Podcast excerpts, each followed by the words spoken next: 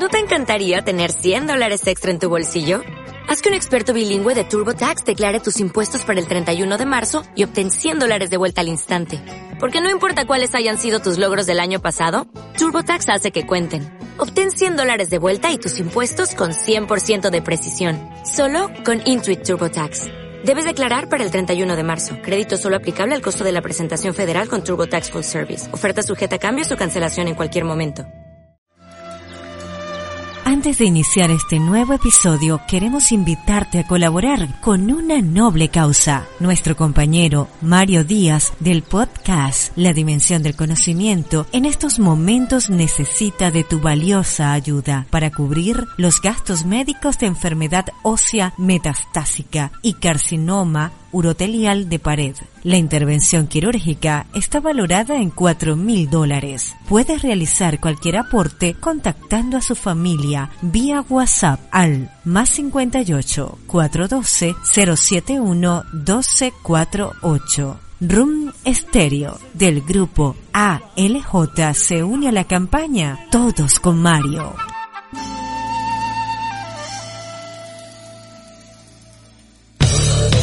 Una producción de Room Stereo para el grupo ALJ. ¿Qué tal amigos? Reciban ustedes la más cordial bienvenida. Es un recorrido por el mundo en busca del saber universal, de los grandes acontecimientos de la humanidad a través de la dimensión del conocimiento. El podcast cultural. Es una producción general de Room Stereo perteneciente al grupo ALJ. Con este su servidor, Mario Díaz Hernández, desde Tierras Andinas, en el estado Táchira, San Cristóbal, Venezuela, para todo el mundo, les decimos bienvenidos.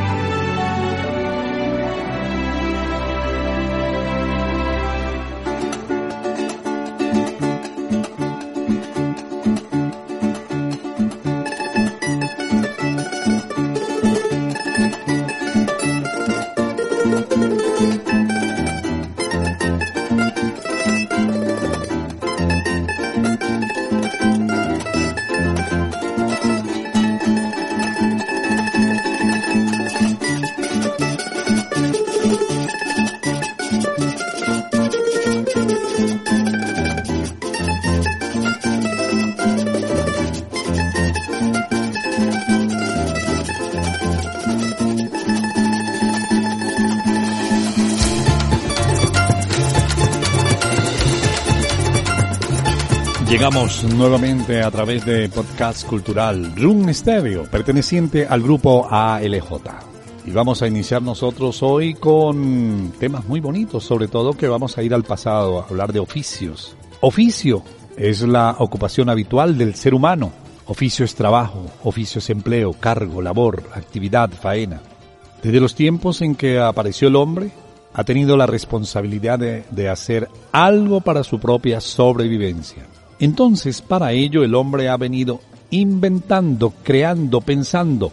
El hombre a través de los tiempos ha creado, ha generado muchos, muchísimos oficios. Hoy daremos comienzo a un nuevo panel en la dimensión del conocimiento, en uno o en otro tema. Estaremos detallando los distintos oficios por los que ha transitado la humanidad, porque en base a toda esa gama ese enorme dossier de ocupaciones en las que se ha empleado el hombre ha alcanzado el grandioso desarrollo que tiene el planeta Tierra.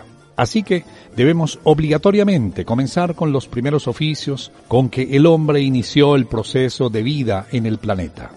Y el primero fue definitivamente ser recolector.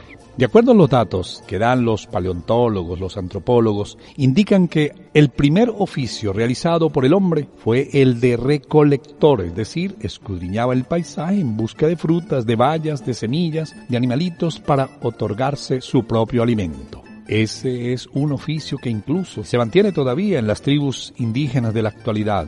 Nosotros mismos cuando vamos al campo, cuando estamos en una alameda de frutales, en cualquier vergel, buscamos tomamos frutos. Ahí estamos haciendo el papel de recolector, estamos imitando aquel primer oficio que realizaron los hombres de la más remota antigüedad.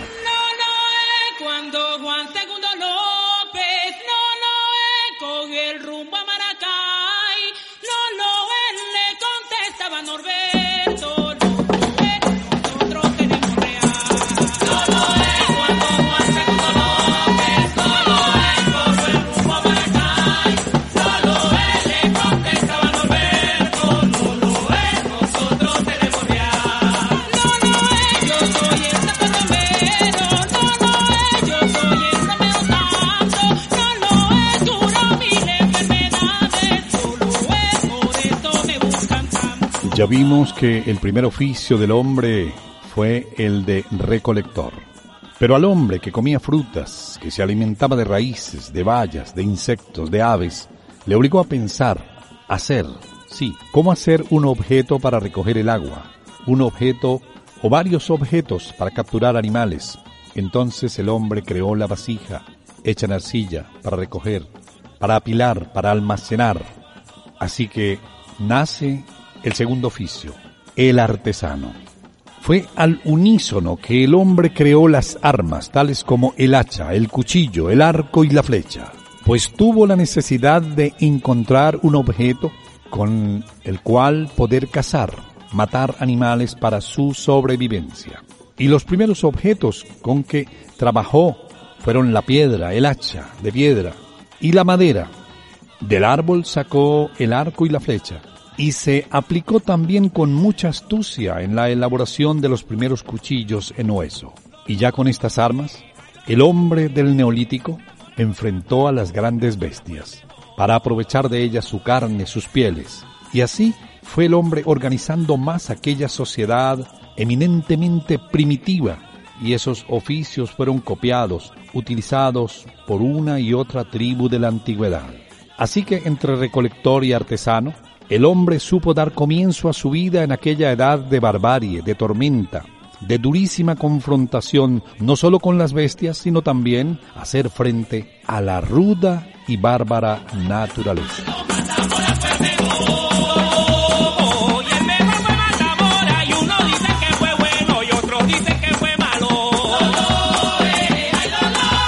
Tercero y cuarto oficios del hombre sobre la tierra serían cazador y pescador.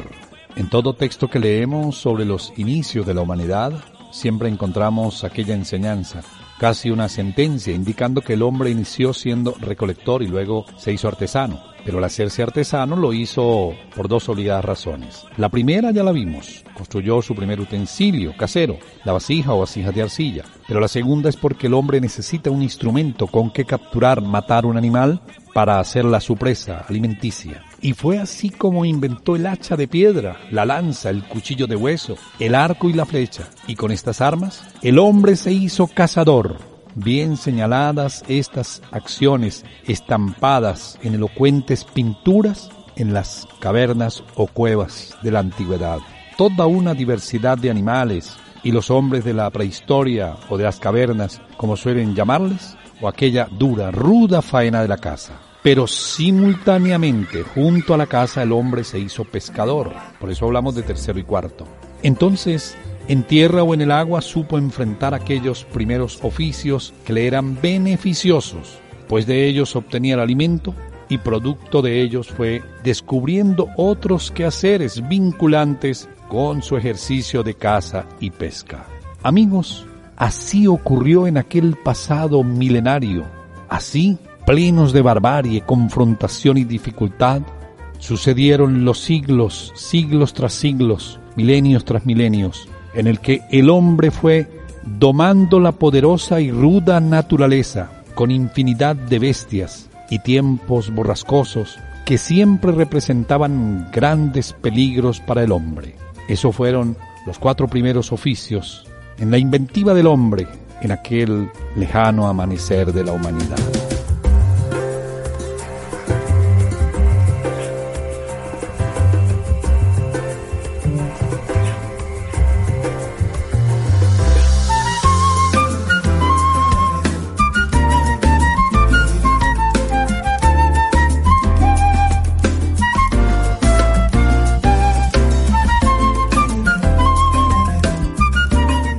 Un santiamén saltamos a lo nuestro, a la tierra tachirense. Hoy rápidamente transitaremos el interesante tema de la frontera colombo-venezolana correspondiente a la franja Táchira norte de Santander. Y es que frontera es apenas una línea imaginaria, divisoria entre dos países, departamentos o provincias. Esta región a la que nos referimos es una tierra próvida, de virginales montañas, de inmensas y fecundas sabanas, de preciosos valles, de ensenadas, de zonas lacustres y allá en su centro el río que serpentea pero que la divide, el río llamado Táchira. Cuando los primeros hombres blancos, me refiero a los españoles, que llegaron, que pisaron este terrón, ya los indígenas le tenían un nombre a esa región. Al lugar le denominaban como una planta, tachure, si era una planta medicinal. Crecía alrededor, y luego del consecuente nombrar los hombres de aquel tiempo, el tachure, los españoles dieron por llamarla Tachira. Según los primeros cronistas, aquel caudaloso río que estaba más allá del río de donde habitaban los indios de Cúcuta. Así que a partir de las primeras fundaciones de pueblos y villas, la frontera, que desde un principio lo fue dividiendo el sector, se convirtió en ese constante camino para ir y venir de parroquianos por los rudos y tortuosos caminos de Recua. Desde entonces vamos como una misma familia. Pasó el virreinato de Nueva Granada, pasó la Capitanía General de Venezuela, se convirtieron en repúblicas los dos territorios y la frontera prevaleció siempre. Siempre ha estado ahí. No se ha modificado ni un centímetro. Han sido más de 450 años de convivencia en estos lugares de estos dos pueblos, los que están al occidente Colombia y al oriente Venezuela. En este montón, diríamos, en este montón de años, la convivencia ha sido sana. Claro, tiene sus detalles, algunos hechos accidentales, ligeros, pero siempre, siempre una misma gente arraigada a su tierra, con fe, con optimismo, porque aquí en este lugar de la frontera, hombres y mujeres han sabido sembrar esperanza y han sabido cosechar realidades.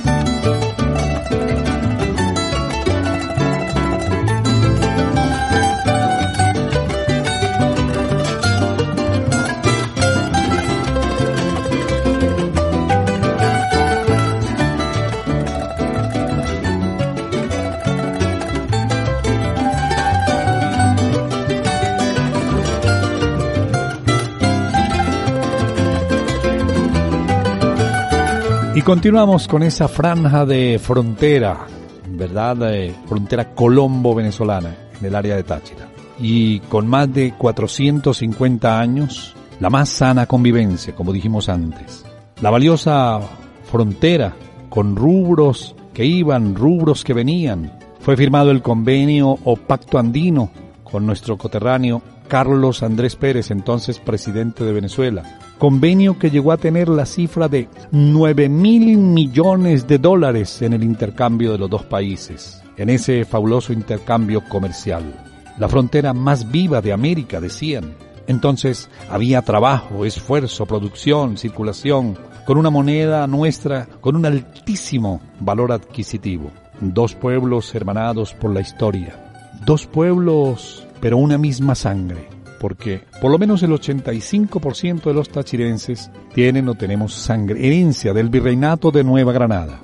De allá vinieron los fundadores, de allá vinieron nuestros tatara tatarabuelos, de allá vinieron esos hombres, esas mujeres que llegaron a sembrar familia, a construir, a hacer futuro. Tenemos mucho más de 450 años viendo en estos lugares de la frontera, viviendo pues, pero siempre, siempre la sociedad compartiendo la vida bajo el mismo cielo, una misma tierra, aquí y allá la misma brisa, una misma creencia, el mismo sol que nos alumbra, casi que una sola montaña y un solo camino, pero todos en un abrazo de hermandad, compartiendo una misma necesidad, un mismo sueño. Pero hubo de llegar algún día en el tiempo un desatinado quien de manera morbosa, grotesca y violenta cerró la frontera. Asesinó esa concordia, esa condición de vida que tenía cada quien y que la había adquirido casi por razón de tradición. Iba o íbamos y veníamos a nuestro antojo, en vehículo o no, pero siempre, siempre felices de hallarnos en un lugar llamado frontera. Asesinaron la paz, modificaron la estructura a fuerza de fusil y casco, se acomodaron a su propia conveniencia y a su antojo para aumentar sus intereses. Toda una orgía nefasta, pero la frontera está ahí esperando porque algún día sea abierta de nuevo. A la media diana, la diana entera, a la media diana, a la diana entera. Unos comen la guayaba y otros pasan las denteras. Y yo no tengo la culpa que las muchachas me quieran. A la media diana, al golpe del tito, a la media diana, al golpe del pito, no mejor nunca en la cueva con palo de marinito, porque se me van los garantes y me quedan los chiquitos. Cantarla no sé, A la media diana, cantarla no sé, a la media diana, cantarla no sé. Me gusta con sed, conversar con quien me entienda y pedirle a quien me dé. A la media diana, ya le sabe dar a la media diana, ya le sabe dar. morena de ojos negros, mirada de inmensidad, con quien estuviste anoche que no me quieres mirar.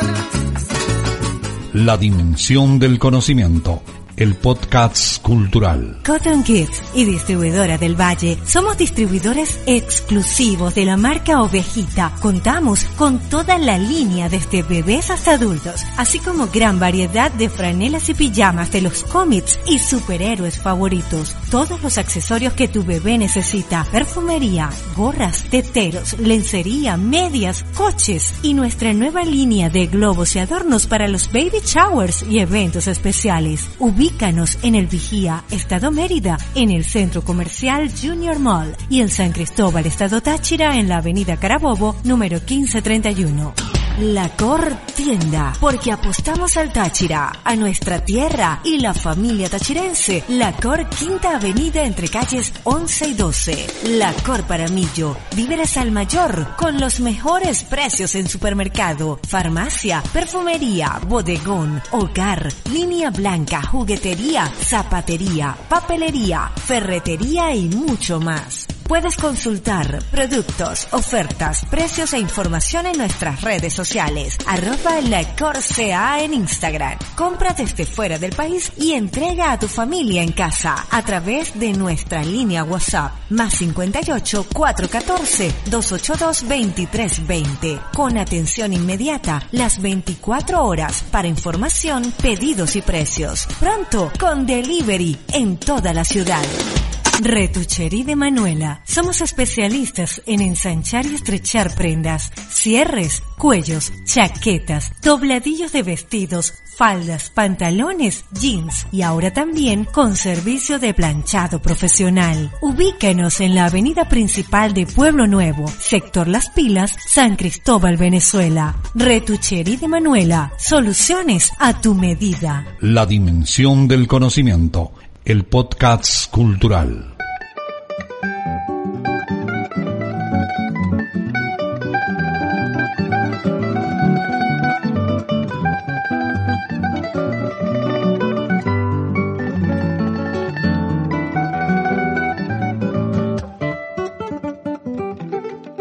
Vamos a ver ahora algunas notas históricas del deporte en el Táchira y vamos a hablar entonces de hablar del viejo estadio Táchira.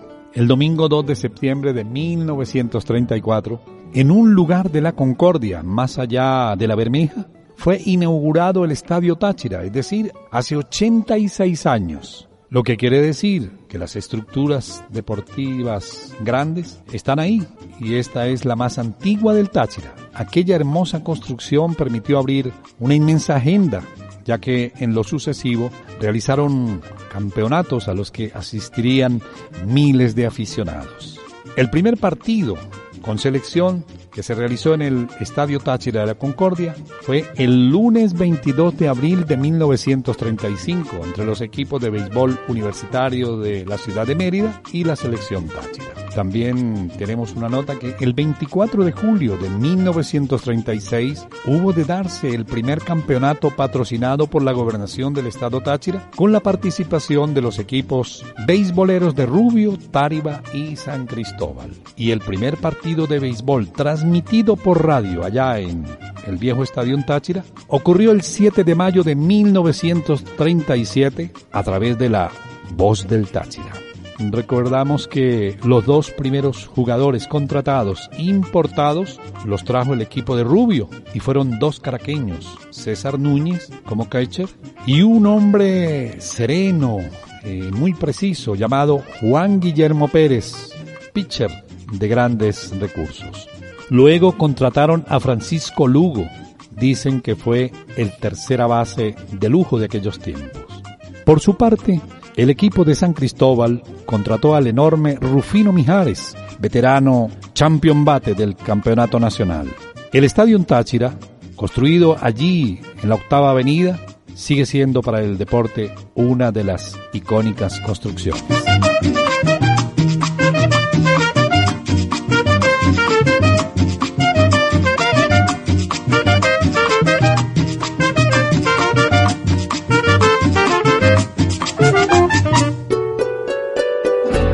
Junio y julio son históricos para Venezuela. Por lo tanto, nosotros colocamos estos temas aquí para dar a conocer los hechos desconocidos de la gesta del Libertador.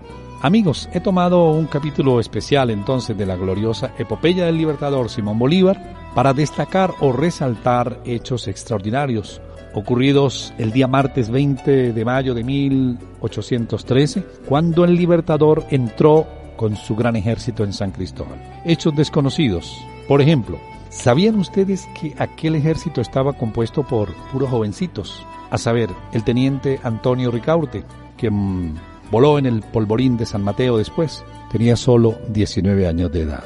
Que el capitán Atanasio Girardot, quien poco después murió en la heroica batalla de Bárbula, solo tenía 22 años y que era abogado y post-mortem el Libertador le llevó al grado de coronel, 22 años de edad.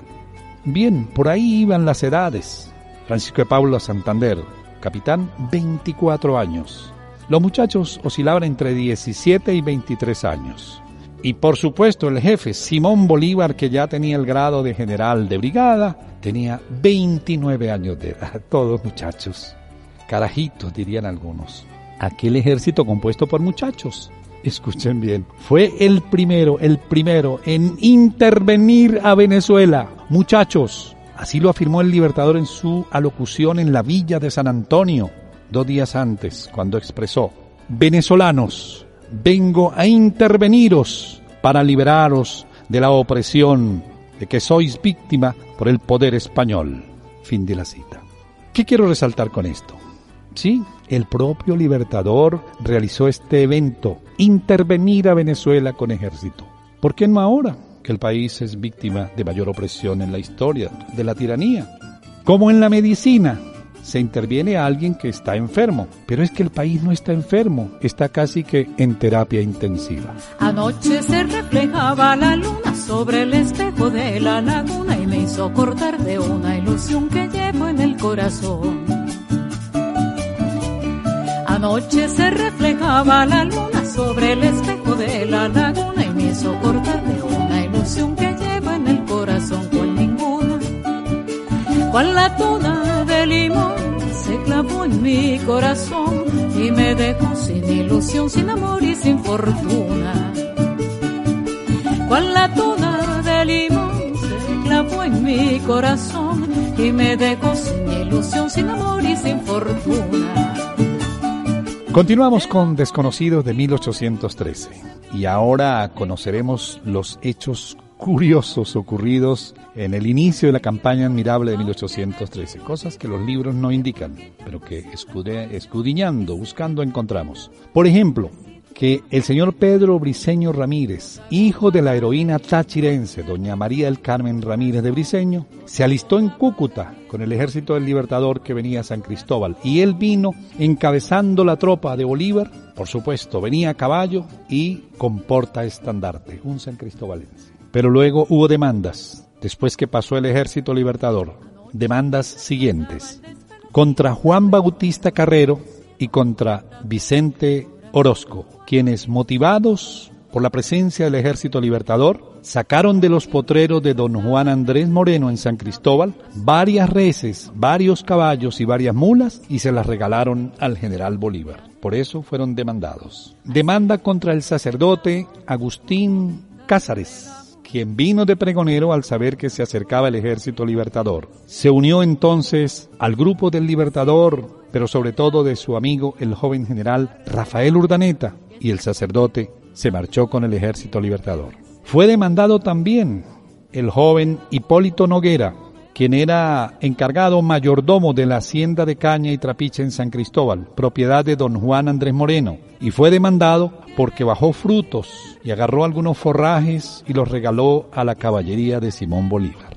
Hubo demanda también contra Antonio María Guerrero, quien era alcalde realista, escuchen esto, alcalde realista, quien le quitó a Melchor Moreno una mula que era de su esposa y la regaló al general Simón Bolívar. Así, muchas personas y familias al paso del ejército ofrecían todo cuanto podían, claro, entonces luego eran demandados. Todo lo colocaban a disposición del libertador. Muchos esclavos se fueron también con la tropa y luego serían libres. Pero fueron demandadas muchas personas ante la autoridad española por traidores, pero también fueron muchos los jóvenes que se fueron siguiendo al libertador. Momento en que Venezuela por su petróleo va a reclamar que los precios, los impuestos, ya más justo que no dejen de robar. Llegó el momento en que Venezuela por su petróleo va a reclamar que los precios, los impuestos, ya más justo que no dejen de robar. Bandera tricolor que embellece el Estado, abajo el extremismo, viva la legalidad. Bandera tricolor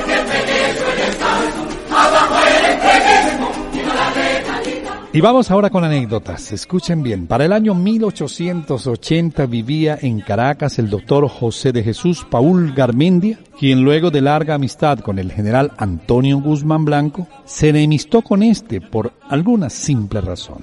Entonces el doctor Paul, que ocupaba un alto cargo en el gabinete, se retiró de la cosa pública y se estableció en las adjuntas, donde puso una pulpería que él mismo regentaba. Al presidente Guzmán Blanco le gustaba frecuentar el pueblo de Antímano, llamado popularmente por el tiempo el Versalles de Venezuela. Cierto día, el general Guzmán Blanco se detuvo en el negocio, es decir, en la pulpería, entró y se sentó. El doctor Paul fue a atenderle personalmente, a pesar de su enemistad, y le atendió muy cortésmente. Sorprendido el presidente, hubo de preguntarle, doctor Paul, ¿qué hace usted en este modestísimo lugar? Pues ganarme la vida, respondió, ganarme la vida con decoro, presidente. Paul sabía lo exigente que era Guzmán Blanco de costumbres muy francesas o parisinas. Acto seguido, Guzmán Blanco pidió un desayuno y el propio doctor Paul le trajo los platos y la cubiertería. El general Antonio Guzmán Blanco le exigió que se sentara con él. Pausadamente y mientras comía, Guzmán expuso los maravillosos planes que tenía para la regeneración y el progreso del país. Luego, Insistentemente el presidente le pidió al doctor Paul para que colaborase con él en su gobierno, para lo cual el doctor Paul negó categóricamente. Un poco molesto, Guzmán Blanco se levantó de su asiento, se despidió del doctor Paul y se retiró del lugar. Al otro día, por la mañana, se apareció en la casa presidencial el doctor Paul en las oficinas del presidente, y este al verle Sonriente le dijo, ¿se decidió recibirme el cargo, doctor Paul? No, dijo el doctor Paul. ¿Y entonces, doctor Paul, a qué ha venido usted? A que me pague el desayuno, presidente.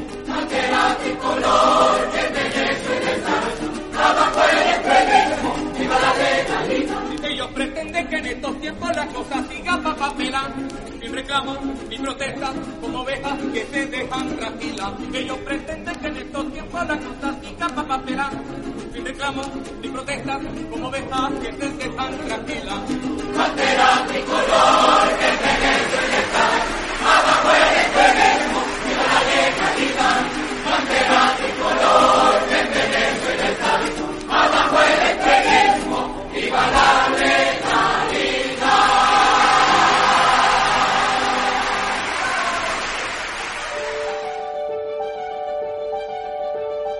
Así amigos, hemos hecho un recorrido por el mundo en busca del saber universal, de los grandes acontecimientos de la humanidad, a través de La Dimensión del Conocimiento, el podcast cultural, con producción general de Room Stereo, perteneciente al grupo ALJ.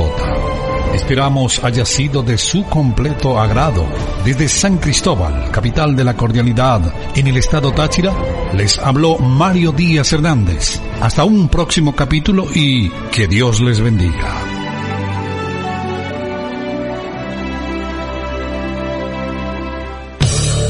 Una producción de Room Stereo para el grupo ALJ. ¿No te encantaría tener 100 dólares extra en tu bolsillo? Haz que un experto bilingüe de TurboTax declare tus impuestos para el 31 de marzo y obtén 100 dólares de vuelta al instante. Porque no importa cuáles hayan sido tus logros del año pasado, TurboTax hace que cuenten. Obtén 100 dólares de vuelta y tus impuestos con 100% de precisión. Solo con Intuit TurboTax. Debes declarar para el 31 de marzo. Crédito solo aplicable al costo de la presentación federal con TurboTax Full Service. Oferta sujeta a cambios o cancelación en cualquier momento.